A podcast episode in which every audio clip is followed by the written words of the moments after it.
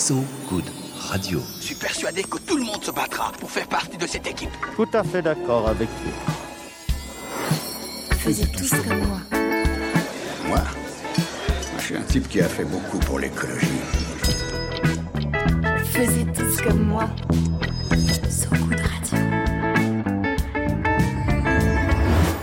De maintenant, tout ce que vous direz pourra être retenu contre vous, monsieur Wolfoni. Salut à vous et bienvenue dans cette émission du vendredi à l'orée de votre soirée sur So Good Radio. Et pour y entrer dans votre soirée, on parle musique, figurez-vous, avec le rythmique et rythmé Ronan Baucher. Salut Ronan. Salut Marie. On parlera pas seulement musique d'ailleurs, on va parler fromage, figurez-vous, on vient de le découvrir. On parlera whisky verveine, on parlera design, on parlera stylisme, on parlera, on parlera esthétique, on parlera également engagement, beaucoup d'engagement. Et puis on parlera parole aussi, puisque c'est la chanteuse Thérèse qui est avec nous en studio. Bonsoir. Coucou. C'est votre jour de sortie le vendredi soir, vous? Ou vous êtes plutôt une de ces personnes du dimanche soir qui aiment à prolonger le week-end le plus possible Ça, dépend des, ça dépend des semaines en fait, ça dépend de l'humeur. J'ai pas tellement de semaines ni de week-end. Ouais, euh, Vous n'avez pas votre petit jour préféré pour sortir? Non, pas tellement. Ronan, t'as un petit jour préféré pour sortir? Euh, oui, je fais souvent l'erreur de, de bien aimer le mardi soir. C'est bien le mardi soir, c'est une Mm. bonne idée. Ça Mm. flingue, ça flingue joliment une semaine. Et ça, cet art de se tirer une balle dans le pied, c'est quand même quelque chose d'assez assez- Je suis remarquable. assez pro dans la balle dans le Ça pied. mérite d'être souligné et célébré. On va donc parler engagement personnel que la musique réclame et puis engagement sociétal que l'âme demande, hein, les deux. Mais avant, avant c'est Ronan, hein, toujours avec un uni-journal, comme il y a de l'unilatéral, de l'unique, de l'uni en somme. Faisiez tous comme moi. De quoi on uni parle, Ronan Alors, je vais uniparler euh, de, de musique et à travers une étude parue dans la revue Nature. Et elle concerne Mozart. Un petit nom comme ça. Ouais, c'est un gars qui a fait quelques trucs avec, avec des pianos, avec euh, Et une perruque. une perruque, des partitions. Des... Un homme qui, qui savait faire les choses bien dans son art. Ma figurez que ça fait 20 ans qu'une sonate bien précise de Mozart excite tous les scientifiques. La sonate en question, c'est la, la sonate K448 en Ré majeur pour deux pianos, donc de ce cher Mozart. Ah oui, celle-ci. Voilà, Celle-là. Celle-là. Bon, on la fredonnerait bien, mais on voudrait pas t'interrompre. non, c'est c'est gentil de votre part. Prie. Eh bien, dernièrement, des scientifiques du Dartmouth College, ça se situe dans le New Hampshire aux États-Unis, c'est pas loin du Vermont, ont, ont implanté des implants, pléonasme, dans le cerveau de 16 patients souffrant d'épilepsie et sur lesquels les médicaments ne faisaient pas effet. Eh bien, les scientifiques, ils pensent avoir identifié les régions du cerveau sur lesquelles cette sonate agit, celle des réponses émotionnelles. Je vais vous faire très court parce que l'étude est un peu longue et j'ai- bien bossé mon truc. Pour faire, si vous faites écouter 30 secondes de cette sonate, ça réduirait en gros le phénomène électrique euh, cérébral caractéristique de l'épilepsie, ce qu'on peut appeler les crises d'épilepsie. Cette sonate présente donc la particularité d'enchaîner les mélodies contrastées. C'est ça qui en fait surprendrait le cerveau de ces personnes souffrant d'épilepsie. Et donc ça créerait une réponse émotionnelle positive. Et donc comme je disais, c'est une réduction des charges épileptiformes intercritiques, ce que nous on va résumer par des crises épileptiques. Le but désormais pour le Dartmouth College, c'est d'identifier, et de toute la communauté, communauté, voilà, communauté scientifique d'ailleurs, c'est d'identifier précisément quelle partie de la musique agit le plus sur ces réductions des crises épileptiques. Parce qu'il y a les 30 secondes, mais maintenant il faut essayer de trouver quels sont Pour savoir si c'est reproductible, j'imagine. Voilà, Et parce là, que là, peut-être. parce que le co-auteur de l'étude, de, de, de cette étude-là, dernièrement, il s'appelle Robert Cohen. Lui, il a un rêve. Il dit Mon rêve ultime, avec, ses- avec mes collègues, est de trouver un genre musical précis, anti-épileptique, pour améliorer la vie de ceux souffrant d'épilepsie. Alors, je ne veux pas euh, mettre un peu de mystique dans tout ça, mais ça se trouve ce n'est pas un rythme musical précis, c'est peut-être la touche de Mozart, le génie, qui fait ça. Peut-être. Ce sera peut-être ça la découverte, ce serait triste euh, pour, euh, pour ces recherches. Moi, j'y crois un peu, Possible. Vous en pensez quoi, vous, Thérèse? Une séquence musicale comme ça qui pourrait guérir J'ai l'impression que au-delà de l'épilepsie, qui est vraiment une maladie qui est quand même, euh, enfin particulière, etc. J'ai l'impression que la musique quand même soigne beaucoup. De toute façon, euh, tout le monde. Enfin, en tout cas, ceux qui aiment ça. mais, euh, mais ouais, je, je, je, je crois pas mal quand même au pouvoir euh, scientifique et purement mathématique euh, de la musique. Et effectivement, je crois aussi à ce supplément de magie euh, qui, bah, qui, en fait, est inexplicable.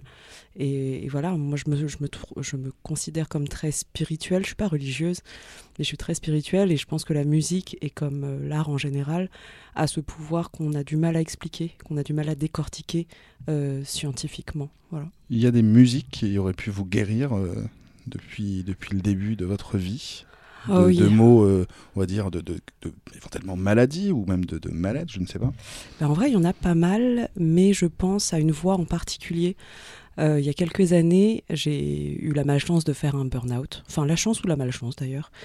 Et euh, je me souviens qu'à une, euh, une période, je faisais des crises de panique dans le métro, des crises d'angoisse.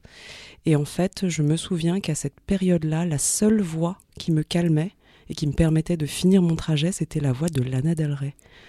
Du coup, en fait, l'album Born to Die est un album que je connais mais archi par cœur parce que il m'a quand même accompagné pendant quasiment six mois de ma vie. Je connais tout par cœur, les chœurs, tout, tout, tout, tout.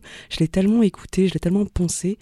Et euh, elle le sait pas elle, mais euh, je la remercie parce que honnêtement, je pense que sinon, euh, enfin, je sais pas trop où j'en serais aujourd'hui. J'aurais peut-être trouvé autre chose. J'aurais peut-être dû prendre des médocs ou je sais pas. Mais euh, là, grâce à elle, finalement. Merci Lana. Merci, Lana. C'était le grain de sa voix ou les paroles des chansons, l'ensemble, euh, mélodies Qu'est-ce Alors euh, c'était. Vous avez identifié? Je crois que c'était le grain de sa voix en particulier. Euh, et après, évidemment, bon, toute l'orchestration de l'album, c'est un album que j'aimais déjà beaucoup, mais je me suis rendu compte que c'était vraiment le, le- son de sa voix qui m'apaisait. Et je saurais pas l'expliquer. C'est vrai que c'est quelque chose que j'ai pas forcément retrouvé ailleurs, parce que j'ai toujours de la musique hein, dans mon téléphone. Mais voilà, j'ai passé plein d'albums, j'ai essayé de me calmer avec plein d'autres choses, et même du Mozart. enfin, je suis plutôt bac, moi, mais. euh, et en fait, c'est c'est Lana. Les annonces euh, des arrêts dans le métro, non, ça c'est pas apaisant par contre. La voix de la RATP n'a pas du tout Elle fait le les dit deux fois, elle, elle tente sa chance deux fois. Ouais, hein. pourtant, hein, même à la station Bonne Nouvelle, ça marche pas. Ça va marcher. Moi, j'aime beaucoup quand elle fait Bonne Nouvelle, Bonne, Bonne Nouvelle. nouvelle. T'as l'impression vraiment qu'il va se passer un truc un peu cool. en tout cas, une, une petite, euh, une petite indice pour les chercheurs de Dartmouth, hein, s'ils ont envie de se, le penser, Lana pencher sur la voix de, le grain de voix de Lana Del Rey. Mm. C'est possible. On en écoute euh, de la musique euh, tout de suite d'ailleurs. hein. Une musique, euh, je ne sais pas si elle soigne, mais elle dérouille les pensées de la journée euh, ou l'inaction embouteillée, si vous y êtes dans les embouteillages, hein, vu que c'est à peu près l'heure. On avait déjà passé ici même celui qu'on désigne parfois comme le digne successeur d'un Tyler the Creator, c'est le genre de MC de Caroline du Nord, Binky, avec un titre de 2019 qui fait tout à fait son affaire, Hey Baby, sur So Good Radio. Hey baby, hey hey, you got me feeling punch drunk, crazy. It's everything I want now, maybe. Can we do it again?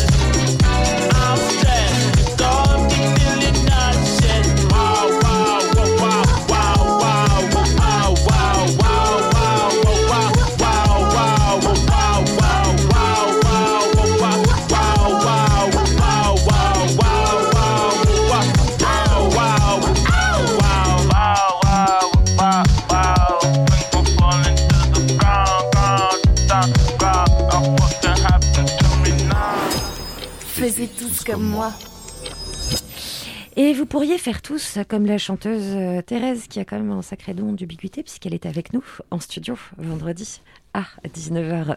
Et en même temps, à 20h, elle sera sur la scène du Trianon à Paris. Et ça, quand même, c'est un sacré talent.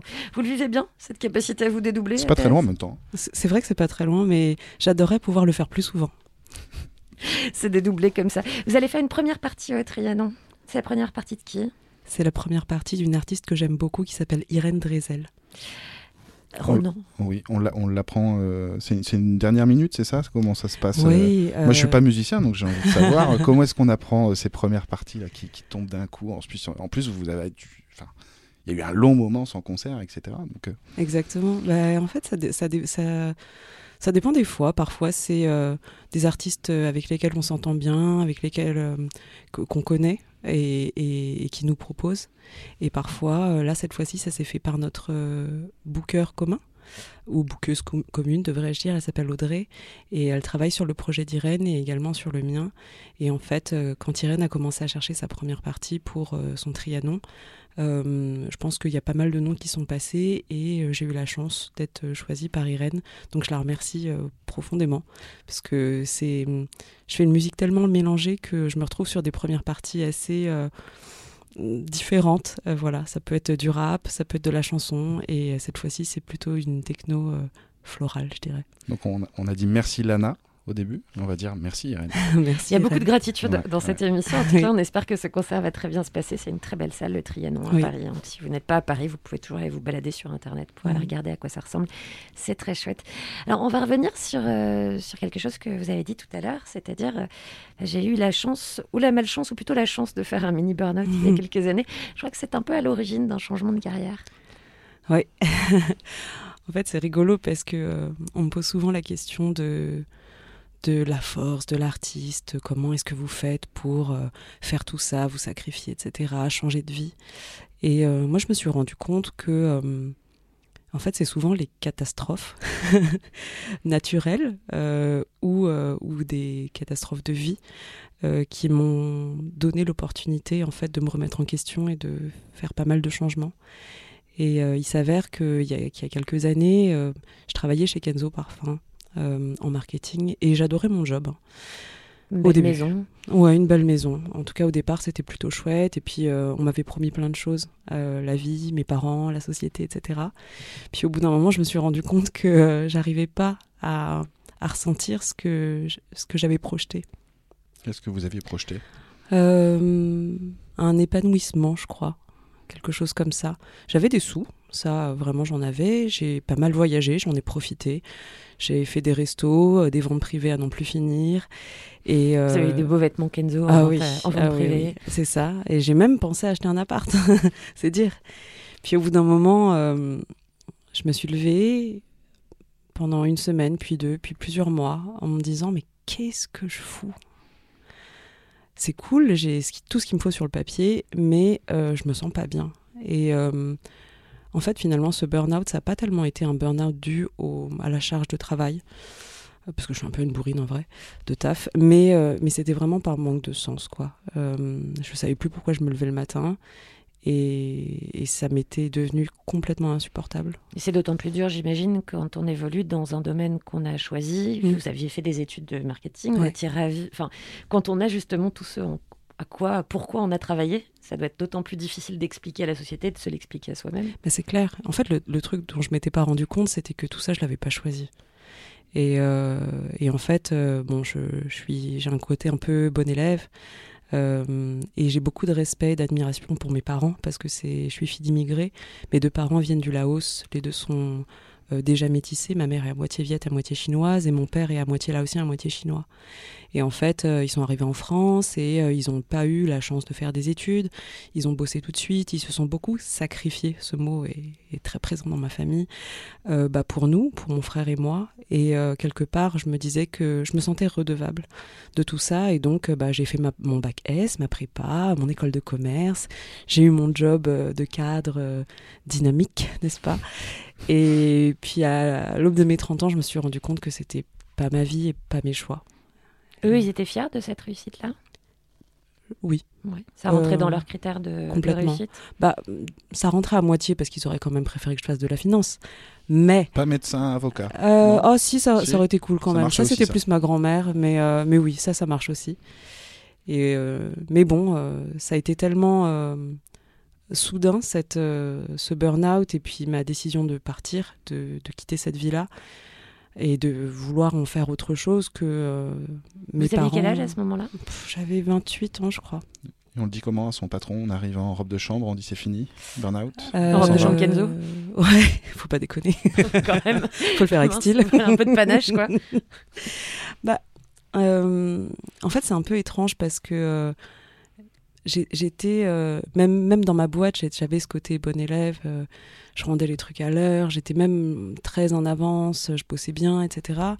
Et euh, à tel point, je m'en je me, je me rendais pas compte, mais à tel point que quand je suis partie, on m'a remplacée par trois personnes. Alors Voilà. c'est à la fois un compliment et c'est un peu angoissant. C'est un peu angoissant aussi, voilà. Vraiment, Et, et donc en fait, quand je leur ai annoncé, ils voulaient pas du tout me croire, parce qu'évidemment j'étais un bon pion. Et on m'a mis beaucoup de bâtons dans les roues, on n'a pas voulu me laisser partir, parce que je pense qu'économiquement j'étais quand même vraiment euh, utile. Et, euh, Apparemment très rentable aussi. Apparemment, ouais. et donc en fait, euh, j'ai fini par m'entourer euh, déjà de mes proches euh, pour avoir un soutien psychologique parce que quand on, est en burn-out pour partir d'une boîte et entrer en négociation c'est compliqué surtout contre des grosses machines. C'est pas contre un individu qu'on entre euh, pas, pas contre un RH ou une N plus 2 etc c'est vraiment contre un système. Et du coup voilà je me suis entourée. Il y a le papa d'une de mes collègues qui m'a qui était RH retraité qui m'a mais coaché comme jamais. Et en fait, j'ai réussi à entrer après une première pause de un mois euh, en négociation avec, euh, avec eux. Et euh, je leur ai expliqué qu'en fait, moi, j'avais rien à perdre et que quelque part, je faisais sur ma ligne 50% du chiffre de la boîte. Donc, s'ils voulaient que je sabote, je sabotais, mais que c'était dans l'intérêt de personne. Et du coup, ils ont fini par me laisser partir et ils m'ont laissé ma rupture conventionnelle. Euh, Ça devait être une décision, une décision difficile parce que si vous travaillez autant, j'imagine que vous n'avez pas énormément de temps pour développer des choses à côté. Quand on décide de partir, souvent on a commencé à développer un univers à côté, à, à créer, à, à imaginer des choses. Mais quand on travaille autant, on n'a pas forcément eu l'opportunité. Vous aviez déjà mis des jalons artistiques ou pas du tout? Et ça a été c'est venu après? J'en avais déjà mis quand même parce que euh, je, je sais pas comment je faisais. Je crois que j'avais beaucoup d'énergie. J'étais plus jeune aussi. hein. Et, euh, et je, je, comm- j'avais déjà commencé à faire des jams, à monter un groupe de reprises. Euh, je jammais dans des bars à Paris, etc. Ça s'appelait comment ce groupe de reprise Euh, Vous, vous, vous- vraiment que je vous le dise Il s'appelait. Il s'appelait. Kenzo. Il s'appelait. Kenza. il s'appelait The Talking Shadows. Voilà, donc euh, n'allez pas chercher ça sur Facebook s'il vous plaît. C'était des reprises de quoi par exemple? De Euh, Lana Del Rey. alors, euh, bah, pas encore parce que je sais pas si elle existait encore. Elle, si elle existait déjà à cette époque-là. Peut-être que c'était le tout début, mais je, je l'ai pas aimé au début. Moi, les trucs à- trop à la mode au début, je les, comme Harry Potter, j'aime pas trop.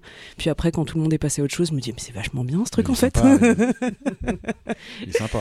C'est une façon de faire dans le vintage mais de proximité quelque part. ouais, c'est ça, c'est ça. Mais bon, pour répondre à la question, du coup, ça allait de euh, Rihanna au Rita Mitsuko. Euh, Large couverture. Large couverture. Bah ouais, finalement, ouais. ouais, ouais. J'ai pas tellement changé en termes d'influence. Et vous vous produisiez, vous, vous arriviez à trouver le temps quand même de vous produire dans des bars de... Vous étiez combien dans ce groupe? Euh, on était deux. Euh, au départ, j'ai commencé toute seule. J'allais jamais dans, dans, dans un bar euh, dans le 14e qui s'appelle L'Imprévu, qui est vraiment un petit bar de quartier. Et en fait, c'était tellement rigolo là-bas. Ah ouais? Et euh, c'était c'était tellement rigolo là-bas qu'on y allait tous les samedis et on rameutait euh, une cinquantaine de potes. quoi. C'était un bordel monstrueux. Et au bout d'un moment, j'ai commencé à me construire un petit public.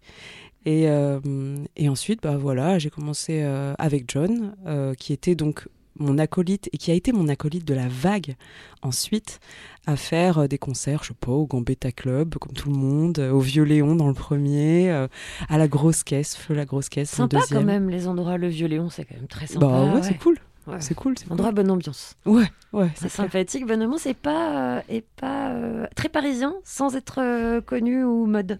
Bah ouais, en fait, c'est assez bizarre parce que c'est dans le premier arrondissement, donc c'est tout près d'Étienne Marcel, des quartiers de la mode, etc. Mais en vrai, c'est pas du tout péteux. euh, Enfin, c'est c'est rigolo, ouais. Mm. Et est-ce que ça a pesé dans votre décision de, de partir de Kenzo, ce, que, ce petit public que vous êtes constitué, ces petites jams, ou pas du tout? Ouais, quand même. Déjà? Euh, Ouais, déjà. En fait, je, je me rendais compte qu'il y avait un petit intérêt. Euh, moi, je savais pas que je voulais faire de la musique et je savais pas que je voulais en faire de façon entre guillemets professionnelle. Mais je me disais, euh, si j'arrive à avoir un chômage, euh, je vais essayer de me faire plaisir au moins pendant un an ou deux. Et, euh, voilà, j'ai cotisé, donc j'ai le droit de, de profiter moi aussi un petit peu de tout ça. Et puis si ça peut me faire du bien et faire du bien à d'autres, je prends. Donc ça a commencé tout doucement comme ça, ouais. C'était euh, un petit coussin, de, non pas un filet de sécurité, mais un petit coussin de sécurité pendant la période de, de négociation qui, euh, qui avait l'air très difficile.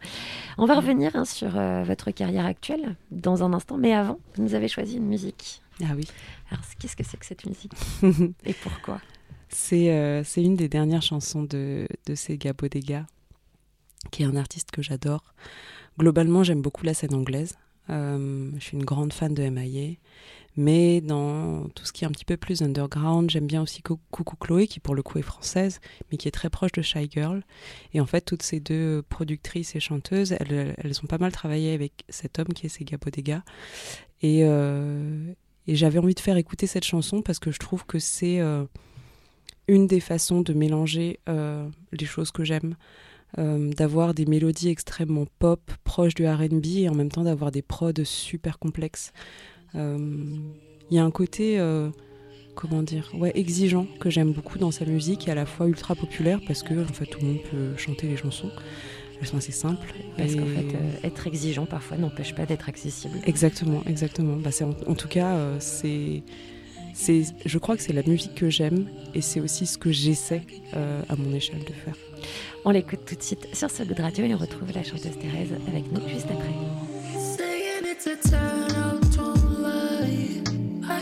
could plan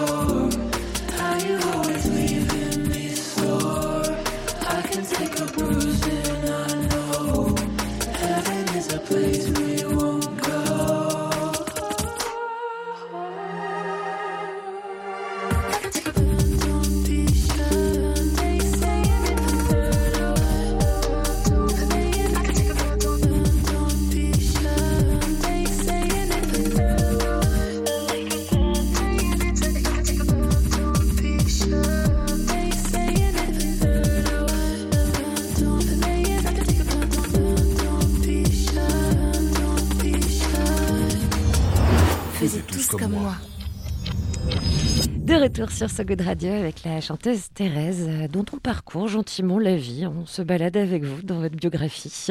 Et notamment, euh, comment est-ce qu'on passe de, de petits bars du premier arrondissement, très sympathique, ou du 14e arrondissement, encore plus sympathique, de Paris à. euh, Le Trianon, par exemple. Au Trianon, par exemple. Qu'est-ce qui se passe entre les deux? Je crois qu'il y a une vague un peu entre les deux. La vague et après, après euh, le projet solo. Comment est-ce qu'on arrive Comment est-ce qu'on se dit allez, je me professionnalise, c'est parti? C'est quoi la première action qu'on fait? Thomas. Pas de souci. Alors, je, je crois qu'en fait, on, on met son mental sur pause. je, je- Ça peut paraître hyper niais dit comme ça, mais j'assume de fou. Euh, je crois que j'ai beaucoup écouté mon intuition et mon cœur. Euh, je dis pas que je dis pas que j'ai pas intellectualisé les choses, etc. Mais il y a un moment où si on on coupe pas son mental et donc toutes ses peurs, je pense qu'il se passe pas grand chose. il, arrive un moment où je pense qu'il faut être un peu fou pour faire tout ça. euh, pour euh, se dire bah euh, je connais personne, euh, j'ai jamais rien fait, euh, bon vas-y je vais faire un crowdfunding et puis ramasser 7000 euros sans savoir d'où ils tombent, euh, ne, ne pas savoir, ignorer qu'on a des amis riches en fait. Euh, et puis lancer un premier EP sans savoir, euh, sans jamais être allé en studio, euh, ne même pas savoir comment mixer un, titre, euh, aller enregistrer en, sachant à peine s'échauffer avant une chanson. Enfin bref, euh, c'est une catastrophe. hein.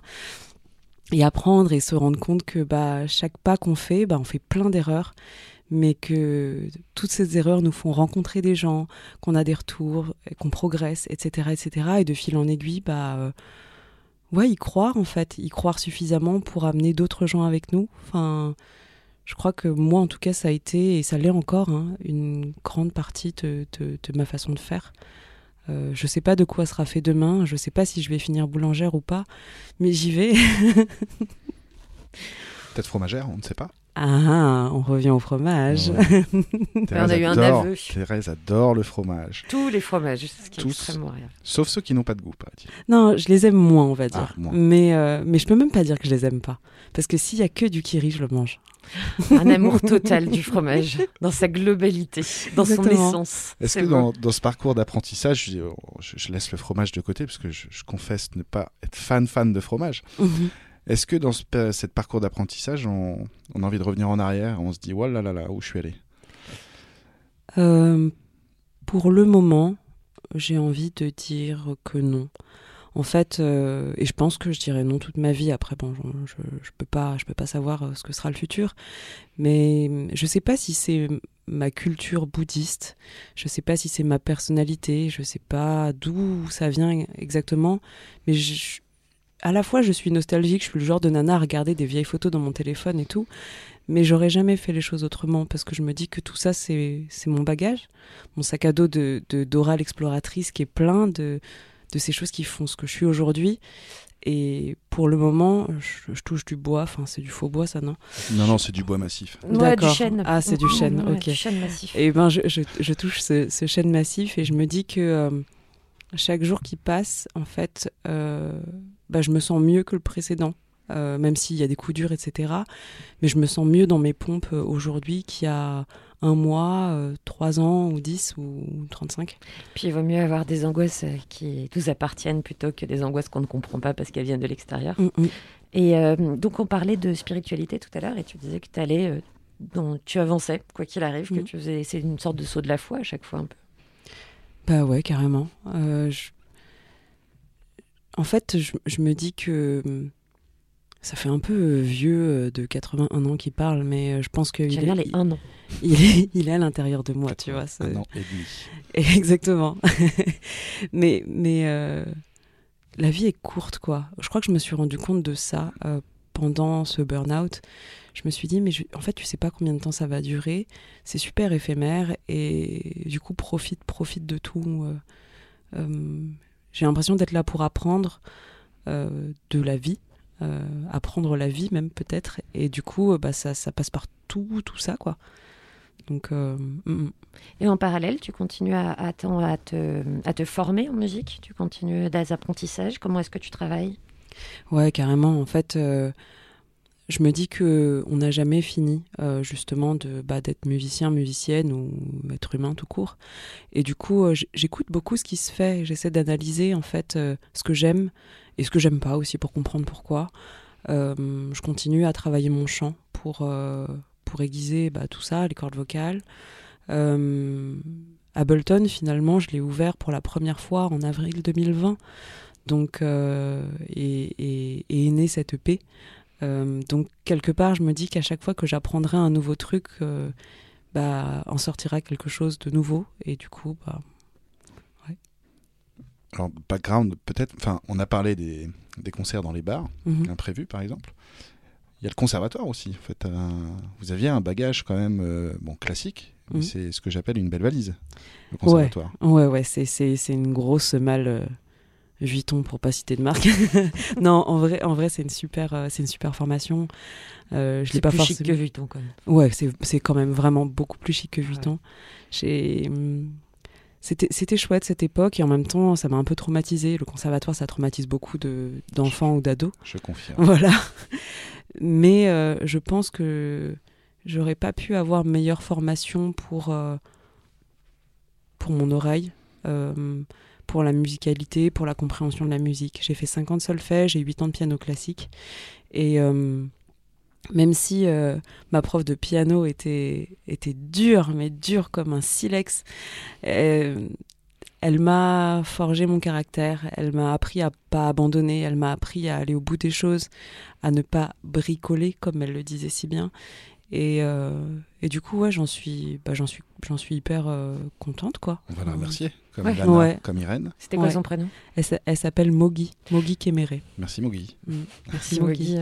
Alors en, en parallèle hein, à, ce, à ce virage que tu as pris, euh, tu continues aussi à, tu t'es mis à, à faire du bénévolat. Mm. Alors qu'est-ce qui a, qu'est-ce qui t'a amené à cette, à cette action euh, différente? Alors, euh, ouais, je, je, je fais un, un peu plein de trucs à côté, effectivement, de la musique. Et euh, je crois que c'est lié à, à mon éducation et à, ce que j'ai voulu garder de mon éducation et aussi à ma personnalité. Mon père, il a bossé pendant 15 ans dans le commerce équitable au Laos. Et du coup, euh, j'ai eu la chance de voyager avec lui là-bas et d'aller voir euh, le monde autrement, de voir à quel point ça pouvait être dur dans certains villages, des gens qui avaient genre juste pas d'eau, pas d'électricité. Et euh, ça te permet en fait de revenir en France et te plaindre un petit peu moins de ta vie. ça, te permet de relativiser. Et à côté de ça, euh, moi je suis un cœur tout mou hein, depuis toujours. euh, je sais pas, quand je vois des SDF dans la rue, euh, ça m'arrive encore euh, aujourd'hui de d'avoir du mal à garder de la distance, de mettre à chialer, etc. Et, euh, et du coup, euh, après Kenzo, le premier truc que j'ai fait, c'est aller euh, dans un centre de migrants euh, pour essayer de, les aider à faire à manger, faire des collectes, etc. etc. Et euh, ce centre a fermé et euh, heureusement pour ma santé mentale, il a fermé assez tôt, malheureusement pour eux. Mais je me suis rendu compte que c'était pas en fait le bon, le bon, comment dire, le bon. Le bon canal. Ouais, pour moi, exactement. Merci pour le, le mot. Le bon canal Merci Ronan. euh, d'expression. C'est c'est pas comme ça que je pouvais aider les gens ou notre société à avancer. Et je me suis rendu compte que euh, la musique pouvait être un, bon biais, mais aussi de parler aux jeunes. Je crois que c'est plus facile pour moi de parler aux jeunes qui sont aujourd'hui dans notre société, parce que je me retrouve à travers eux aussi, parce que euh, je retrouve un petit peu mon histoire. Et euh, du coup, ça m'arrive souvent d'aller dans des collèges, dans des lycées, des centres culturels, etc., pour parler plutôt à des collégiens et des lycéens. Euh, de tout et n'importe quoi. oui, qu'est-ce que tu leur dis? Alors, euh, C'est des conversations? en fait, ça dépend. Parfois, c'est euh, c'est des salles de concert qui me bookent sur des thèmes en particulier. L'image de l'artiste, l'image de la femme dans le rap, euh, l'histoire du hip-hop, etc. Et parfois, euh, je viens juste intervenir pour, euh, entre guillemets, raconter ma vie et mon parcours. Euh, moi, je me considère vachement comme un carrefour social. Je suis fille d'immigrés, comme je le disais tout à l'heure. Je suis née en banlieue populaire. Euh, j'ai grandi dans Quelle des banlieues. banlieue? Alors, je suis née à Ivry-sur-Seine. J'ai grandi entre euh, Saint-Ouen, Bagnolet et Vitry-sur-Seine. Et je suis arrivée à Paris à mes 17 ans. Et du coup, euh, j'ai côtoyé bah, tout ce que la banlieue, euh, ces banlieues-là en tout cas, ont à offrir, à savoir euh, bah, à la fois une grande précarité, mais à la fois aussi une très grande richesse. Et je pense que j'aurais jamais pu apprendre euh, ailleurs l'ouverture d'esprit que j'ai apprise en mon lieu, euh, parce que ça s'apprend pas dans les bouquins. Et, euh, et du coup, bah, je me suis rendu compte que après ça, j'avais fait cette prépa, cette école de commerce, j'ai bossé dans le luxe, j'ai vu ce que c'était que les migrants. Je, je suis à la fois dans le milieu artistique, mais mes potes, ils sont ils bossent aussi chez Amazon. Enfin bref, et je me suis rendu compte qu'en fait, on pouvait communiquer avec tous ces gens et que donc tout le monde pouvait co- communiquer avec tout le monde. Et moi, c'est ce que j'ai envie d'apprendre euh, et de transmettre aux jeunes quelque part. Et au-delà de cet engagement, euh, il y a aussi un engagement qui te tient extrêmement à Mhm. cœur. euh, C'est la place de tes racines et de, la, de, de tes origines dans euh, ta musique Mm. et un peu au-delà aussi. Effectivement. Euh, ça, c'est un, sujet qui, me tient à cœur depuis quelques années, mais euh, je peux pas dire depuis toujours, parce que avant, en fait, je me rendais pas compte de tout ce qui se passait, etc. Euh, mais depuis l'assassinat de Zhang Shaolin à Aubervilliers en 2016, euh, j'ai pris conscience de beaucoup de choses. Je me suis rapprochée de militants, militantes, et puis même de gens qui n'étaient pas militants ni militantes, mais qui partageaient cette même souffrance. Et puis l'arrivée du Covid, enfin de la Covid, a un peu euh, mis au goût du jour euh, le, racisme anti-asiatique. Et, et comme d'habitude, bah, effectivement, le premier, mon premier sentiment, ça a été la colère et puis la tristesse. Mais je me suis rendu compte que ça avait fait bou- bouger beaucoup de choses, que ça avait fait naître beaucoup d'initiatives, que je trouve super. Et, euh, je trouve ça cool de pouvoir en parler, euh, mais sans jamais perdre euh, la, ligne d'horizon qui est la mienne, qui est un mot qui est devenu un gros mot aujourd'hui, qui est le mot de- de- enfin, qui est universalisme en fait. Euh, je l'entends pas au, au- au même titre que Zemmour, hein. Euh, soyons d'accord, voilà. c'est étonnant. Je, mais je préfère le préciser parce que c'est vrai que je me suis pris la tête avec même des féministes ou des personnes antiracistes parce que j'utilisais ce mot. Mais j'ai vraiment. euh, J'aime rappeler qu'en fait, un mot ou un concept, ne peut pas être confisqué par quelqu'un. exactement. Et en fait, c'est ce qu'on y met euh, qui est important. Et, euh, et voilà, et c'est à nous de le dé- définir, c'est à nous de nous le réapproprier et de faire en sorte que, j'en sais rien, universalisme ou identité euh, nationale n'appartiennent pas au RN ou, euh, ou à des gens qui. ou à des grands remplacés ou remplaceurs, je sais même pas quoi, comment les, les appeler. Mais voilà, enfin. Alors je me suis perdue en route. C'est pas très grave. Euh, De toute façon, on arrive un peu au bout de cette interview, malheureusement, alors qu'il y avait encore beaucoup de choses à en dire euh, de ta carrière et surtout du EP euh, Rivalité. Oui. Alors, euh, bah, peut-être que le mieux encore, ce serait aller de, de l'écouter et Ah de oui. t'écouter en concert Ah aussi. Et donc, ça, c'est ce soir au Trianon, mais c'est également au festival Mama Festival. Oui. Ça se passe à Pigalle. C'est la semaine prochaine. C'est à Paris. C'est à Oui, Paris. Le Paris. 13 à 19h au théâtre de 10h. Est-ce qu'il y aura des, des dates en province un peu? Oh oui, il y en a plein. pour nos, pour nos gens, pour Ah, nos gens sûr. qui nous écoutent, qui sont en province Bien sûr, bien sûr. Euh, là, en octobre, euh, il y a déjà l'aéronef qui arrive le 21 octobre avec euh, Moji S-Boy. Et puis ensuite, j'ai la chance de faire les premières parties d'Iseul pour euh, le Festival des Indisciplinés à Lorient, mais aussi de Suzanne au Sioux à Morlaix. Donc euh, les Bretons et les Bretonnes, j'arrive. Préparer le Queen Amman. on sent, on sent que voilà, tu, tu as devant toi un breton sur Ah. lequel, euh, lequel t'entraîner. Qui n'aime pas le fromage, mais qui Ah. reste breton. Voilà. Mais Et le beurre salé. Oui. Et euh, peut-être une petite question, une dernière petite question, parce qu'il y a un mélange dans ta musique avec électro-pop, mais aussi euh, hip-hop, mais aussi des sonorités euh, qu'on pourrait appeler, pour faire un gros amalgame asiatique. Mm. C'est gênant, hein, mais peut-être Est-ce que quel est ton rapport aux instruments traditionnels euh, venus euh, soit de Chine, soit du Laos, qui sont les deux pays euh, dont tu es originaire?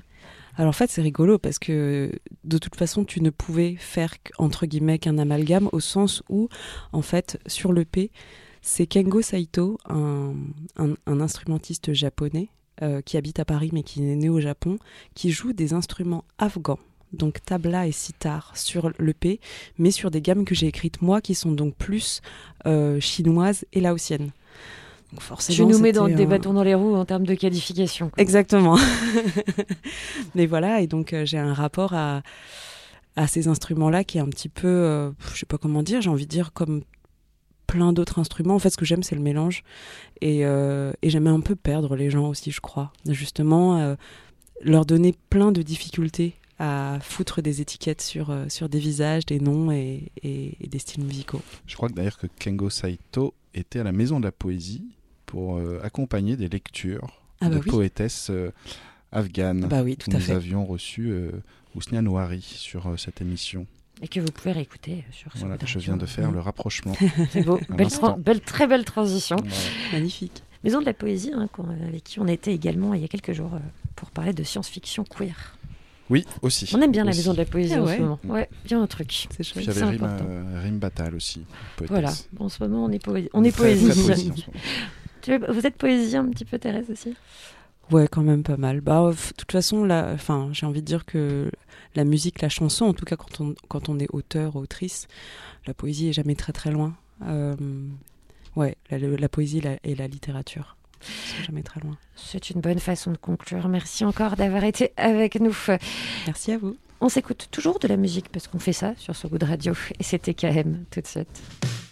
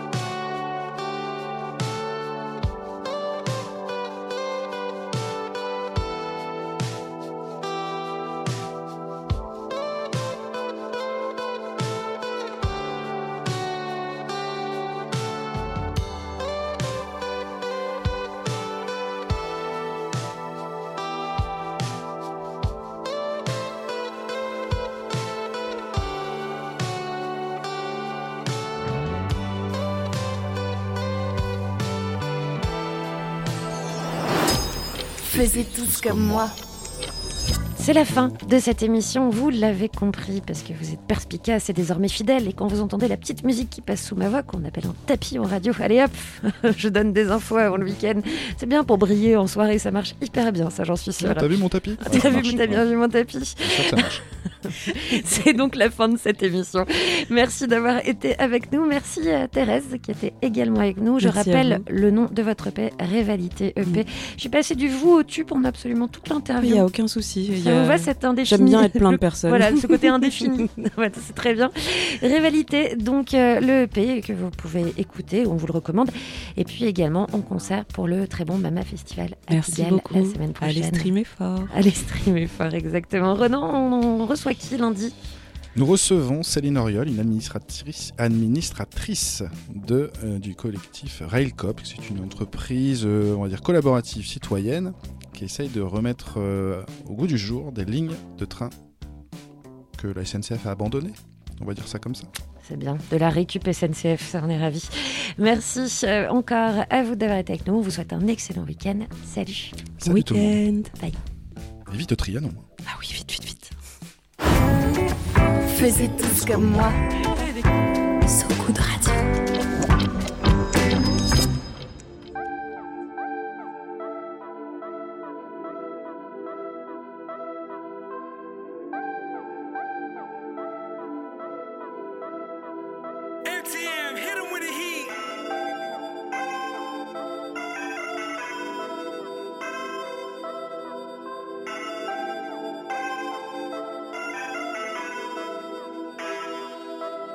I'm a down South Florida boy, ain't going back to Hollywood. From the gutter to your guns, let me ignite the firewood. Still I roll slow in the Chevy, don't never forget where I rose up from. Spit on my face, get rid of my funds, and who am I? Just another guy stuck in desperation, looking at the ceiling fan, spinning around, having a panic attack. I don't pop no pills cause it don't take the pain away from me. I don't crack no seals cause it done took the gang dirty on my feet. Bitch, you got me mesmerized, them thighs the size of me. Let me slide inside your body, beef. Bitch, I got my chain on, ain't nothing wrong with a broken, frozen wrist.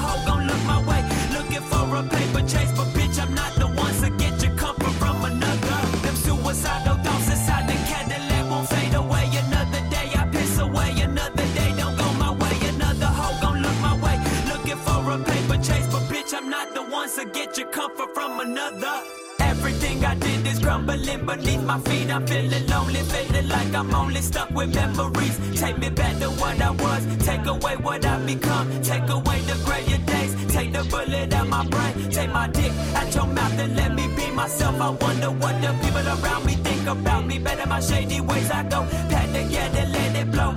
Just let my lover, brother, mother, sisters, father know I love them. Mikey, I told you we was gonna be something. Look at us now, cause now we bustin', pressing buttons, diamonds dancing by the dozen. Nick, I told you we would rise from nothing. Look at the way they look at me now. Rich forever, blowing money till I'm seen now. Them suicidal thoughts inside the Cadillac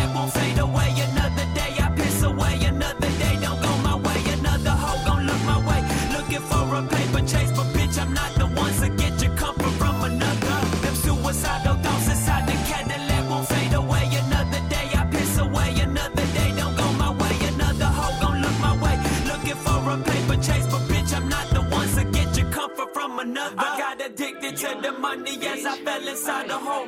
The cries and cry get louder. The deeper that I go, nobody know what I've been doing. Tell myself I hate myself. I can't control the cards I'm dealt. I spent a lot of time alone inside my room, thinking about what I would do if I knew you was on the fence about me too, bitch. I crashed the whip and hit a bitch and almost killed the bitch. And now I'm back in the Cadillac with that black pistol grip. The work and I'm feeling like I was a kid again, feeling like I wasn't getting in with the cooler kids. How the fuck can I get out of this funk? If I die, you cry, then move on. The next day, I'm ill advised. Fuck you, bitch, you can't even look me in my eyes. Them suicidal thoughts inside the Cadillac won't fade away. Another day, I piss away. Another day, don't go my way. Another hoe gon' look my way. Looking for a paper chase, but bitch, I'm not the one to get your comfort from another. Them suicidal thoughts inside the Cadillac won't fade away.